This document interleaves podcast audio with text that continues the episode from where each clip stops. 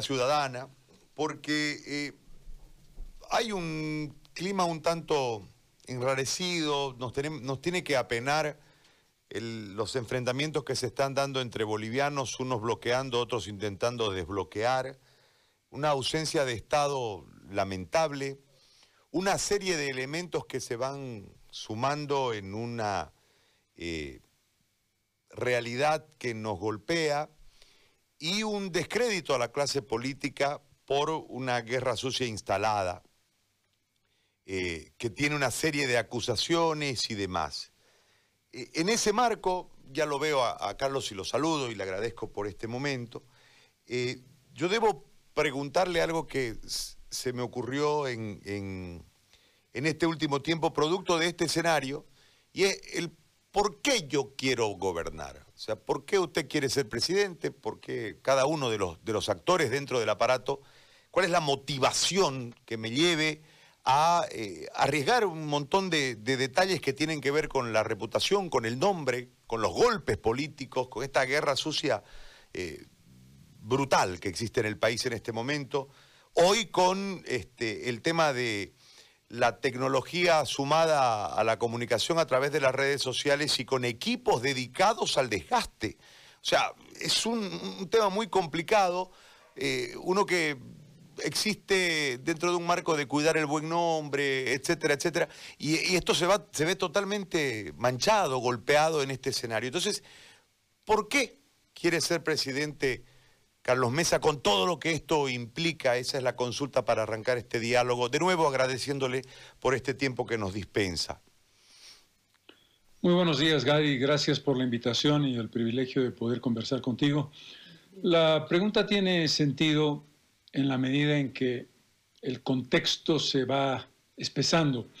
Yo quiero recordarte que el año pasado, cuando estábamos en vísperas de la elección, relativamente equivalente a lo que vivimos ahora, pienso en los meses de agosto y septiembre, fuimos eh, víctimas, en particular nosotros, hay que decirlo con claridad, hoy día pasa exactamente lo mismo. Si tú haces una evaluación de la cantidad de expresiones en las redes sociales de guerra sucia, el 80% son en contra de Carlos Mesa y de Comunidad Ciudadana, lo mismo que pasó el año pasado. Eh, lo que te da una idea de, primero, el nivel tan lamentable en el que está la campaña política gracias a las redes. Las redes tienen cosas muy positivas, pero tienen elementos extraordinariamente negativos como el que tú acabas de describir y como el que nosotros padecemos todos los días, mañana, tarde y noche.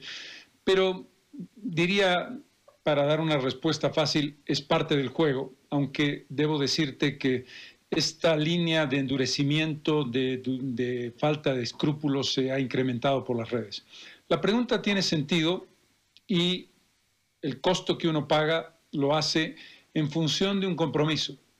La idea es, y esto se planteó, lo planteamos nosotros el 6 de octubre del 2018, cuando no teníamos ni la más mínima idea de que iba a ocurrir algo tan dramático como la pandemia del coronavirus, que uno tiene una responsabilidad de carácter individual con su comunidad, de carácter colectivo, la construcción de una propuesta política como comunidad ciudadana de renovación y de transformación, sobre el desafío de transformar un país que ha padecido 14 largos años de una línea de pensamiento y de acción que no es democrática, que es centralista y que le ha hecho mucho daño a Bolivia.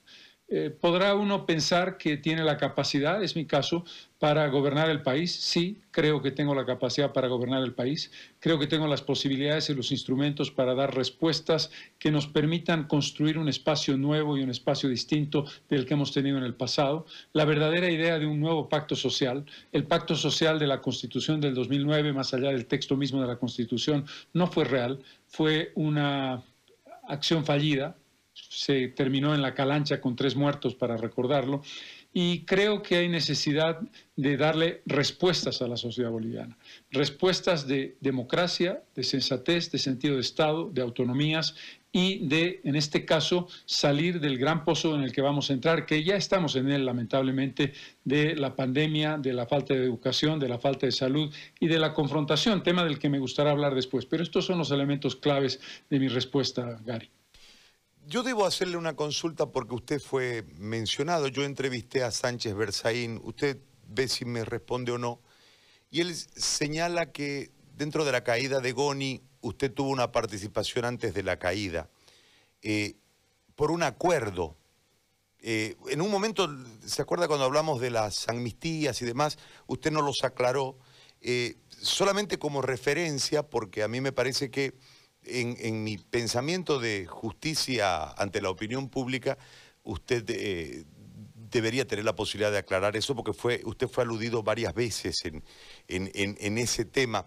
¿Por qué le consulto esto? Porque esto también juega en este momento dentro de la guerra en relación a vincularlo con el movimiento al socialismo, vincularlo con un video que entiendo es una exposición de un momento en el que usted no está haciendo política, sino una lectura de un, de un momento que vivía el país y usted está hablando a un grupo, supongo que es en España, no sé, hay un video, pero que está muy editado el video, lo que marca una intencionalidad desde la, edición. Por eso le consulto si usted quiere, le responde a Sánchez Berzaín o si quiere se lo aclara a la gente. ¿Usted eh, fue funcional al MAS, tuvo alguna vinculación con Evo Morales? ¿Usted participó de la entre comillas, conspiración para tumbarlo a Sánchez de Lozada y, y, todo eso que se le ha endosado en este último tiempo con mucha fiereza, con mucha fuerza? Te respondo a ti, Gary, te respondo a ti por la naturaleza de periodista que tú eres, por tu prestigio y por lo que tú planteas como una pregunta que es transparente. No puedo responderte sino a ti. Y en ese contexto, yo siempre me limito a un hecho objetivo tiene que ver con las acciones de vida permanentemente, tiene que ver con el compromiso a la democracia, tiene que ver, por supuesto, con la decisión de llevar adelante mi vida transparentemente y con coherencia con la democracia. En ese contexto es obvio, es evidente, cae de su peso, de sentido común, de lo que se puede ver de lo que yo hice. Yo me separé del presidente Sánchez de Lozada en función de un tema básico, la falta de respeto y la vulneración sistemática a los derechos humanos en los días más duros de la crisis. Tuve una conversación con él y le dije que ese no era el camino adecuado, que había que establecer una lógica de diálogo distinta. Le dije una frase que creo que se ratificó lamentablemente, los muertos te van a enterrar. No hubo acuerdo, fue respetuosa la conversación y en ese momento tomé yo la decisión, después del día, eh, me acuerdo exactamente, el 12 de octubre, en el que se produjeron 27 muertos en una sola jornada, de separarme del gobierno y no renunciar a la vicepresidencia. Hasta ese día yo había mantenido, como no podía ser de otra manera, una relación de lealtad, más allá incluso de consideraciones personales que ya me marcaban un distanciamiento desde julio del año 2003 cuando se produjo el caso Macororó, y después se complementó con una distancia muy grande en la actitud equivocada que él tomó de no ratificar a, Ana María Campero, cuando mi acción como presidente del Congreso fue promover la elección, la reelección de una persona del prestigio, del crédito, transparencia que tenía Ana María Romero de Campero. Por lo tanto, los hechos em, ratifican lo que hice. Por supuesto que no tuve ningún contacto con el movimiento al socialismo que estaba en una línea durísima e irresponsable y además yo tenía, para hablar de un vínculo más eh, directo, una relación mucho más cercana con Filemón Escobar que había roto con Evo Morales y que tenía conmigo una línea de contacto para explicarme la lógica de irresponsabilidad absoluta cuando se intentó el acuerdo por el Cato de Coca a principios del año 2003 en la vicepresidencia y que, hecho el acuerdo, el primero en romperlo fue Evo Morales. Nunca he tenido um, más relación con Evo Morales que la que tuve a partir de mi participación como representante oficial de la causa marítima. En el proceso de la crisis en la que Morales estaba en Libia, por cierto, recibiendo 50 mil dólares del dictador eh, ya muerto Muammar el Gaddafi, nuestra relación era cero. Nunca tuve una sola comunicación, ninguna, absolutamente ninguna, desde septiembre que comenzó la crisis de 2003 hasta el 17 de octubre. Cero absoluto. Y esa es la respuesta la hago en homenaje a ti, Gary, porque de lo contrario no respondería a personas descalificadas que no merecen un solo comentario. Le agradezco mucho. Y ahora vuelvo al contexto actual, porque eh, yo sigo sus videos que publica de forma diaria y hay, un, hay una situación en este momento, no tenemos educación, eh, la salud no está atendida, hay conflictos y usted lo ha ido reflejando. Eh, casi con, con, una, eh, con un oficio periodístico, por decirlo de alguna manera. Obviamente tiene un tinte de orden político, pero eh, usted lo ha ido reflejando. Ante esta situación hay que buscar un origen de todo este, de todo este marco. Eh, yo sostengo de forma particular y con absoluta humildad de que esto hubiese sido distinto hoy si no hubiesen habido prórrogas, si no hubiesen habido candidaturas. Eh, en ese marco ya estamos en este brete. ¿Cómo salimos del brete? Porque hay gente que quiere elecciones el 6 y gente que está apoyando el tema de ir al 18. Sobre todo esto hay un común denominador, nos estamos enfermando y lamentablemente nos estamos muriendo. A esto hay que sumarle que producto de esto mm, los chicos no están pasando clases, lo que estamos descuidando eh, la formación de las nuevas generaciones, lo que nos va a seguramente traer una consecuencia más adelante. ¿Cómo se avanza en este, en este momento para llegar o al 6 o al 18 eh, del día de elecciones y la instalación del nuevo gobierno para darle la legitimidad correspondiente y poder avanzar como país. Yo coincido en la lectura con una precisión que me parece significativa, Gary. El tema de la elección y el tema de las candidaturas eh, no es un elemento de distorsión conceptualmente hablando. Es decir, si tú hablas de manera objetiva, ¿por qué hay elecciones? Y en consecuencia porque hay candidaturas y porque hay candidatos que hacen campaña, la respuesta es muy evidente. Porque hubo un fraude gigantesco, porque estuvimos, fuimos víctimas de un robo, de los, todos los bolivianos, protagonizado por Evo Morales, que generó una crisis política que hay que resolver. Si eso no hubiera ocurrido, es decir, la responsabilidad está clarísima, tiene nombre y apellido, es Evo Morales, el movimiento al socialismo y el gigantesco fraude del 20 de octubre. No a Carlos Mesa, sino al país en su conjunto. Eso nos ha colocado en este trance que no hubiese sido de este modo si eso no se hubiera producido. Dicho esto, coincido en que tenemos que resolver los dos desafíos. El desafío de la crisis de salud, educación y economía por una parte y el desafío de la crisis política por la otra. El desafío de la crisis política se va a resolver el 18 de octubre. Yo creo que ya no hay debate sobre la fecha ni debería haberlo. En todo caso, yo lo planteo de esta manera. Pero el desafío inmediato, yo sigo insistiendo, y creo hoy más que nunca, las noticias que ustedes acaban de comentar lo prueban así, que es imprescindible un escenario de diálogo.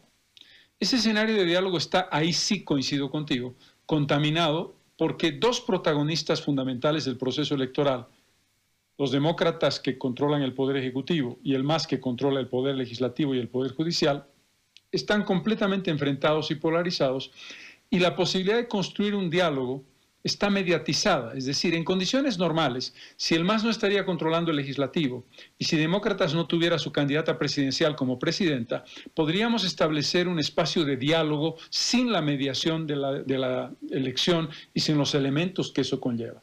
Pero, a pesar de ello, tenemos que ser capaces como bolivianos de entender que por encima de todo está salud, economía y educación. Yo sigo creyendo, y coincido con los empresarios en ese contexto, que todavía estamos a tiempo de un diálogo. Lo que dije el 4 de mayo lo ratifico hoy.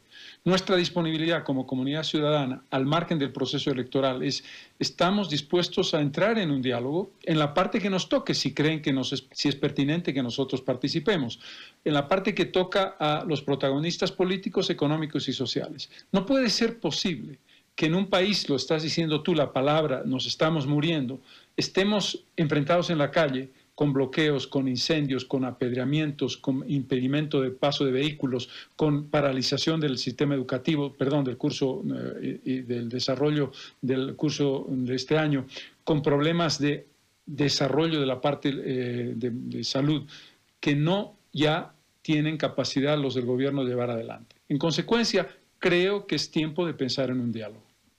Ahora, en ese diálogo, usted señalaba con claridad dos actores, ¿no? Unos manejando el legislativo y el Poder Judicial, los otros manejando el Ejecutivo.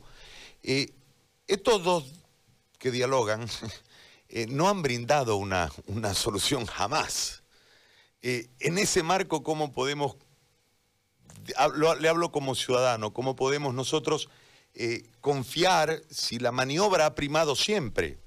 Yo no quiero entrar en la conjetura de que fueron a, acordaron o no, pero convenientemente eh, terminaron, entre comillas, y con mucha con mucho cuidado el término cogobernando cada cual en su parcela, pero cogobernando en este tiempo. Entonces, ¿cómo podemos confiar que haya un diálogo para buscar una solución y no una manipulación?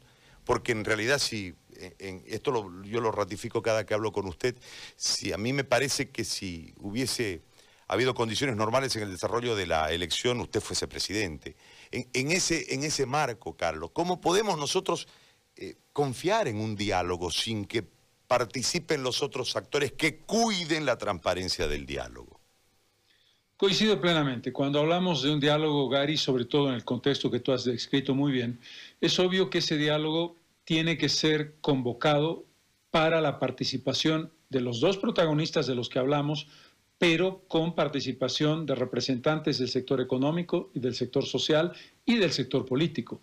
Creo que ese escenario tiene que plantear un diálogo en el que haya una palabra de credibilidad que puede estar establecida por un observador o varios observadores que sigan esta, esta propuesta.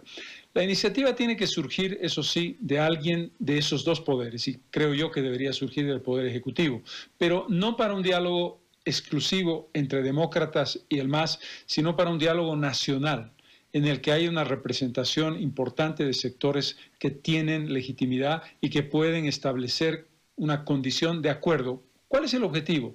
Un acuerdo de corto plazo, un acuerdo de decir, cerremos la discusión sobre el tema electoral, un acuerdo de decir, establezcamos una línea de medidas plausibles y posibles en el ámbito económico de urgencia, resolvamos el tema educativo y definamos un presupuesto para lo que necesitamos en los próximos cinco meses, porque de lo que se trata ahora es de establecer una respuesta que nos garantice un tránsito razonable hasta diciembre. Eh, la elección va a ser el 18 de octubre, vamos a tener una segunda vuelta muy probablemente a fines de noviembre y una transmisión de mando a mediados de diciembre, para ponerlo en términos gruesos. Eh, lo que quiere decir que tenemos que resolver agosto, septiembre, octubre, noviembre y diciembre. Cinco meses en los que el país tiene que lograr acuerdos básicos de convivencia pacífica, de convivencia dialogada y de respuestas coyunturales hasta la llegada del nuevo gobierno. Es así como yo lo plantearía. Ahora, en ese hipotético caso, eh, por las encuestas uno marca claramente de que va a haber una probable segunda vuelta. En ese escenario que hay que dibujarlo, entiendo que los políticos van dibujando los posibles escenarios, eh, ¿cuáles serían los acuerdos para aquella segunda vuelta?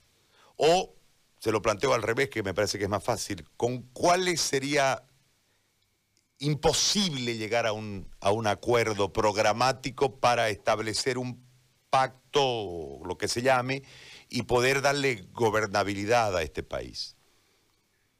Yo haría una diferencia, Gary, entre la idea del diálogo que, a la que acabo de hacer referencia, en la que el tema político de alianzas para el proceso electoral y segunda vuelta no cabe, porque entonces el diálogo sería imposible, dado que este diálogo de los cinco meses que quedan tiene que incluir a todos, al legislativo, al ejecutivo, a los sectores económicos, políticos y sociales, que tiene que ver con la coyuntura y con la forma razonable civilizada de resolver la crisis inmediata.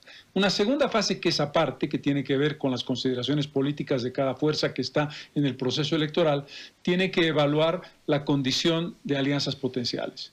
Y en este tema eh, no tengo dudas. Tenemos un adversario al que hay que derrotar democráticamente, que es el movimiento al socialismo. Y eso significa que no podemos llegar a un acuerdo con el movimiento al socialismo porque su experiencia, la experiencia que hemos vivido de 14 años, es precisamente la que tenemos que transformar. No vamos a transformarla con uno de los actores involucrados en llevar adelante el viejo proceso de centralismo, de autoritarismo, de falta de sentido democrático, etc. En otras palabras, las posibilidades de construcción de un escenario democrático son amplias para todos quienes creen en la democracia como un modelo de vida y para quienes creen en la propuesta que tenga un sentido de transformación hacia un nuevo modelo productivo, hacia un nuevo modelo de consumo energético y hacia un nuevo modelo de eh, confrontación en el mejor de los sentidos, con la defensa ambiental y con el cambio climático.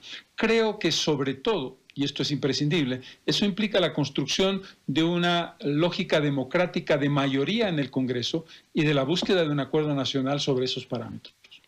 Ahora, uno siempre va observando como periodista el transcurso de la historia y las los, eh, va asociando que las acciones en política siempre toman eh, sentido un tiempo después, ¿no? Eh, hay, hay, veces que una frase toma un tiempo después sentido, una fotografía, una reunión, un algo.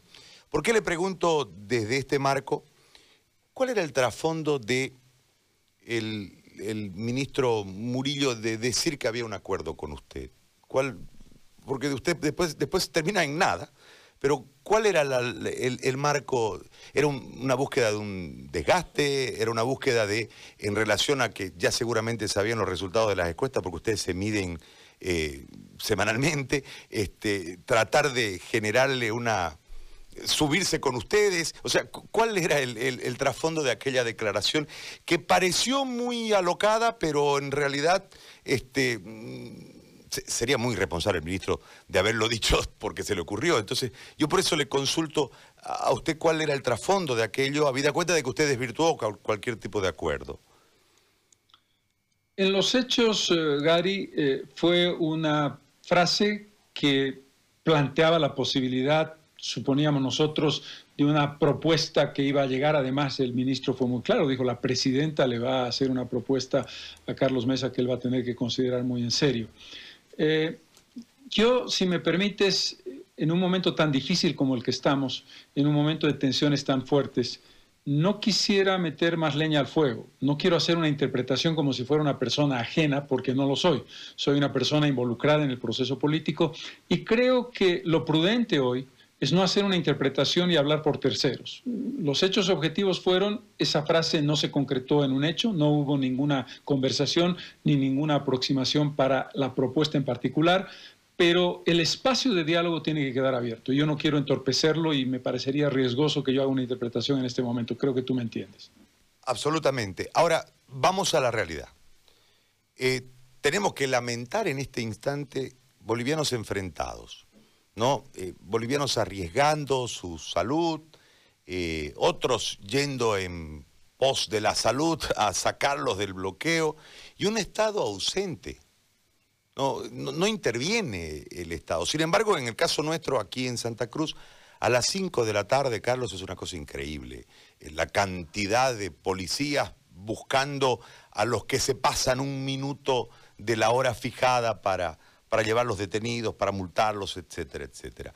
Eh, ¿Qué hacemos con este momento para avanzar esos cinco meses, para llegar a ese instante donde, eh, bañado de legitimidad del próximo eh, gobierno por la voluntad de la gente, vaya a asumir, mirando este instante tan delicado, tan, tan confuso?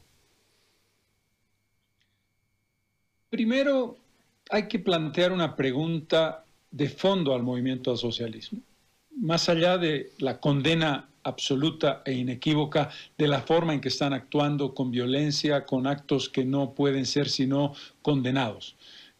Preguntarle por qué está llevando adelante estas movilizaciones eh, con esa violencia y con esa desmesura. ¿Porque quieren elecciones el 6 de septiembre? ¿Sí? ¿Puede alguien creer que eso es serio? Que es serio que el país se va a caer o que el MAS va a ganar o perder votos o va a cambiar completamente la dirección de la elección porque la elección en vez de ser el 6 de septiembre sea el 18 de octubre. Es decir, la base de sustentación de la demanda no tiene ningún sentido, no tiene ninguna lógica, no responde realmente a nada que objetivamente uno pueda decir, esto si se produce de esta manera o de esta otra va a perjudicar o favorecer a este o este otro. Primer punto. ¿Esto para qué? Para decir, en el fondo es el 6 de septiembre o en el fondo es una búsqueda de desestabilización y de generación de caos. Primer punto. Segundo punto. entiendo perfectamente que el gobierno está intentando evitar una confrontación que pudiera generar lo que de alguna manera en política lamentablemente quien genera violencia busca que es la víctima. Y eso es un tema muy delicado. Pero no va a ser a partir de la inacción. Tiene que ser en dos direcciones o estableces un inicio de diálogo con quienes están protestando, o estableces una presencia de las autoridades cumpliendo la Constitución y estableciendo el desbloqueo de las carreteras, eh, de las carreteras y de los lugares donde se están produciendo los problemas. Mi impresión primero es que el argumento del MAS carece del más mínimo fundamento y se puede desbaratar. Segundo, que el camino del diálogo para intentar un acuerdo antes de una confrontación debería ser tomado por iniciativa del gobierno. Y tercero, si eso no se produce, sí, hay que establecer lo que la ley dice. En estos casos, asumiendo los riesgos con una respuesta proporcional. Pero el escenario yo lo plantearía en esos términos. Volviendo al tema que en este momento nos tiene a todos de alguna forma paralizados y que no va a cambiar en el mediano plazo, es decir, eh, más allá de que pueda el 18 darse la elección, asumir en diciembre, de acuerdo al cálculo, el nuevo gobierno y demás, el coronavirus no se va a ir, no, va a dejar de existir, va, a seguir, seguramente con otro impacto, tal vez menor, pero eh, va a seguir. Eh, en eso nosotros observamos que el país ha sido desnudado en una falencia terrible en relación a la gente, que es el tema de la salud pero además, en este proceso de transición, ha habido una falta de estrategia en relación al tratamiento de la pandemia muy, muy fuerte. Eh, en ese sentido, Carlos, ya le hablo al candidato desde la propuesta. Dentro de esa propuesta para el país, ¿qué es lo que eh, contiene ese plan de gobierno que usted intentara, intenta desarrollar si es que se lo favoreciera la gente con el voto? En la salud y en este, eh, este elemento que se suma desde enero, que es el tema del coronavirus. Un aspecto que va a ser clave, Gary, para dar una respuesta más concreta, que debe ser entendido, depende de los tiempos de provisión de rango mundial de una vacuna que todavía está en proceso. Algunos indican, el propio presidente de los Estados Unidos adelanta que esto va a ocurrir muy pronto. Rusia está trabajando fuertemente. En fin, hay varios sectores del mundo eh, científico y de los países más poderosos que están trabajando en ello. Esto va a ser muy importante, muy importante porque lo primero que tiene que hacer Bolivia es encontrar un espacio para tener el número de vacunas necesarias cuando esto ocurra. Suponemos que a fin de año o el primer trimestre del 2021, que te permita la distribución adecuada generar la organización logística necesaria, generar el establecimiento de definición de costos. Nosotros hemos planteado, yo como expresidente en una carta del Club de Madrid que reúne a más de 120 jefes ex jefes de Estado, que la distribución de las vacunas sea gratuita y mundial, habrá que ver la capacidad y la rapidez de producción. Entonces, ahí hay una respuesta, pero vamos a suponer que eso no ocurre inmediatamente. Lo que tenemos que hacer, y esto es lo fundamental, es la definición exacta del presupuesto que necesitamos para el coronavirus al margen del colapso de la salud. Son dos cosas que hay que hacer casi simultáneamente. Pero tú tienes una primera urgencia, que es respuestas específicas que siguen siendo las mismas. Los tres grandes planteamientos que tienen que ver con reactivos, test y laboratorios, eficiencia de estos y desarrollo adecuado. Trajes de bioseguridad, espacios de cuarentena y provisión de unidades de terapia intensiva. Esto marca una pregunta en la que estamos trabajando. Vuelvo a decírtelo, pero no es, eh, digamos, no es absurdo hacerlo, que tenemos un agujero negro en ese presupuesto. Eso te va a definir cuánto necesitas. No te puedo responder ese cuánto porque tenemos cifras todavía negras. Segundo, no te puedo responder si ese cuánto lo vamos a tener que negociar internacionalmente de manera inmediata o lo podemos trabajar para el coronavirus específicamente con fondos que tenga el Tesoro General de la Nación. Los elementos de cifras que analizan esa responsabilidad tienen que ver con información que nos tiene que dar el, gobierno saliente e información inmediata que tenemos que nosotros eh, colectar para dar una respuesta automática. Eso implicaría el conseguir, vía financiamiento, vía recursos propios, una inyección de inversión directa en esos tres rubros, inmediatamente en los primeros 30 días de gobierno. El coronavirus nos, ha, nos está generando un problema de orden económico, creo que sin precedentes en el planeta, pero particularmente en Bolivia. Nosotros teníamos, de acuerdo a las proyecciones, un momento en el que como se habían acabado la plata de la bonanza, este, no la habíamos utilizado de la mejor manera como país, producto de lo que vivimos con el MAS. Entonces estamos entrando en una crisis que, según decían los economistas, nos iba a permitir en los próximos dos años tener recién una levantada. Lamentablemente con el coronavirus todo se aceleró, todo se cortó y el coronavirus no solamente será un problema en el tratamiento del virus como virus, sino en la secuela económica. Y uno observa monstruos económicos como Alemania, por ejemplo, que han destinado el 60%, los gringos otro pedazo, y nosotros no destinamos, porque entendemos que la transición obliga a no destinar, y hay un montón de soluciones que son medias medias que no son soluciones en realidad, pero que eh, intentan eh, generar una expectativa de orden política en este momento. Ya cuando venga el gobierno en serio, esto lo digo eh, sin, sin ánimo de, de, hacerme la burla de nadie, sino cuando venga el gobierno en serio, va a tener que tomar este, este toro por las astas que va a ser muy complejo. en ese sentido, ¿cómo, ¿cómo lo piensa su gobierno? Si me permites, Gary, me das unos minutos porque creo que es un tema muy delicado. Voy a extenderme un poquito si tienes tú la paciencia y la, generosidad de darme el tiempo. Primero, cuando decimos que los 14 años del MAS han sido un gran fraude económico, es muy importante decir que el año 2014, que fue el momento de la cumbre de la bonanza económica que recibió el MAS por los precios internacionales, le dejó a Bolivia unas reservas del Banco Central de 15 mil millones de dólares. Le dejó a Bolivia un superávit fiscal del 2%, es decir, teníamos dinero, gastábamos menos dinero del que recibíamos. Y teníamos unas exportaciones de alrededor de 13 mil millones de dólares. El año 2019, cuando Morales dejó el gobierno, nos había comido, se había comido la mitad de las reservas del Banco Central. De 15 mil millones de dólares nos dejó unas reservas de 6 mil 800 millones de dólares cuando dejó de ser presidente. Es decir, gastó 8 mil millones de dólares en su milagro económico, que no era ningún tipo de éxito de ninguna naturaleza, sino comerse la grasa que había acumulado.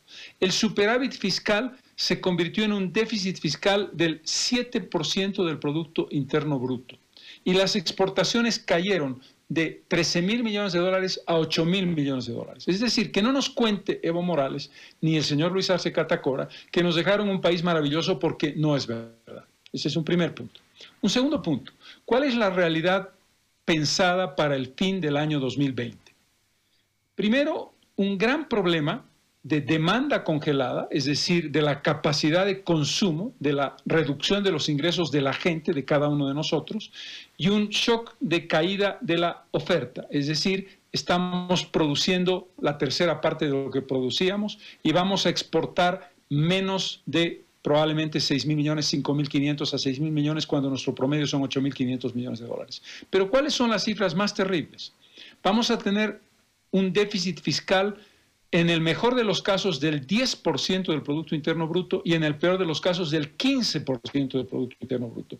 Déficits que no tuvimos sino en tiempos dramáticos de la UDP, que hubo un momento en que tuvimos un 19% de déficit fiscal.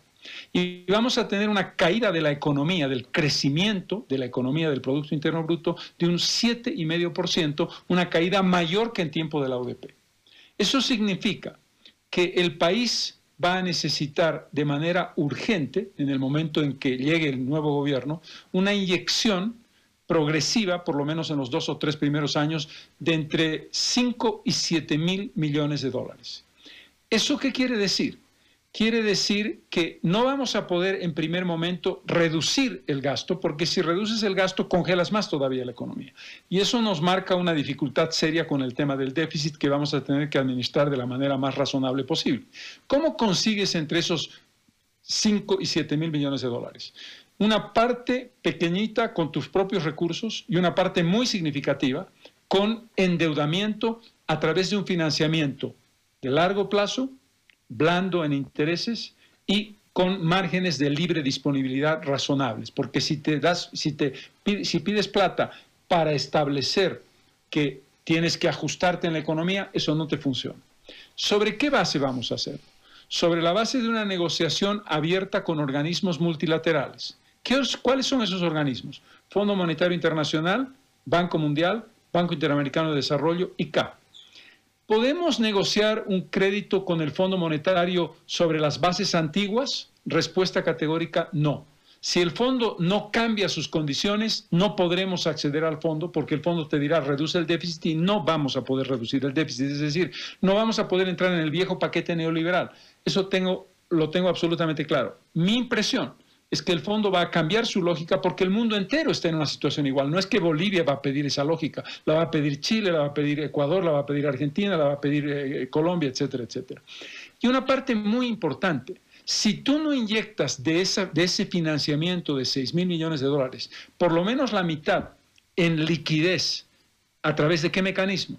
Los bonos, que son lo obvio, pero el mecanismo más importante, el pago de deudas del Estado con sus proveedores. Solamente en el sistema de construcción, en el área de la construcción. El Estado le debe a proveedores bolivianos privados casi 3 mil millones de bolivianos.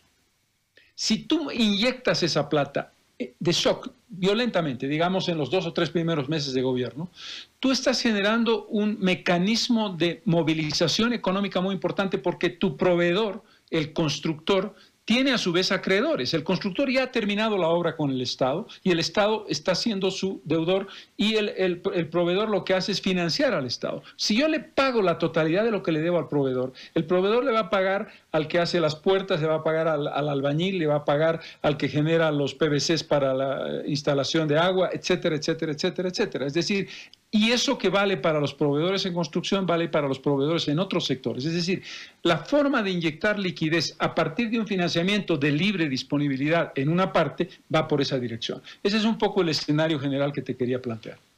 Muy bien. Carlos, yo le agradezco por el tiempo, le agradezco por esta conversación y eh, vamos a tener, entiendo, más tiempo para poder hablar antes de que lleguemos al, al tiempo de elecciones. Ojalá que no se siga postergando. Le hago la última consulta desde la postergación. Eh, más allá de los elementos que en este momento sustentan la postergación para el 18 que tiene que ver con la salud, eh, ¿aguantaría, con este escenario que tenemos ahora, aguantaría una postergación más, sacando de lado el valor de la salud que parece no importar A, muchos sectores. Este, ¿Aguantaría el gobierno de transición una postergación más con este clima tan enrarecido y tan violento que se está dando? Es importante, Gary, para la respuesta decirte que la elección del 18 de octubre está vinculada a resolver los problemas de salud. El día de la elección es muy importante y es crucial que el Tribunal Supremo Electoral lo tenga claro, debe ser un día en el que las medidas de seguridad para la salud y la protección de jurados, votantes, etcétera, tiene que ser la máxima. Eso es clave. Si eso no ocurre, tendremos problemas. Pero parto de la hipótesis de que ese elemento es una prioridad para el Tribunal Supremo Electoral.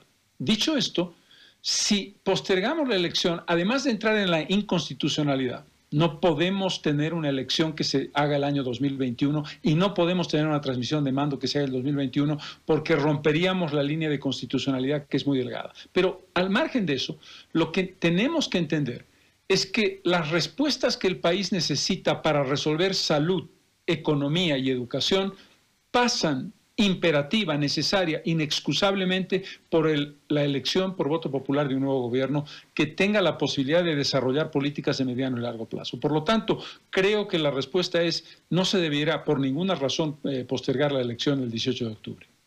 Carlos, muy amable, como siempre. Gracias por hablar con nosotros.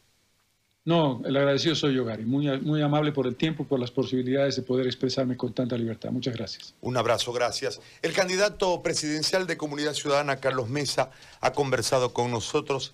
Siempre es interesante escuchar a los candidatos, ¿no?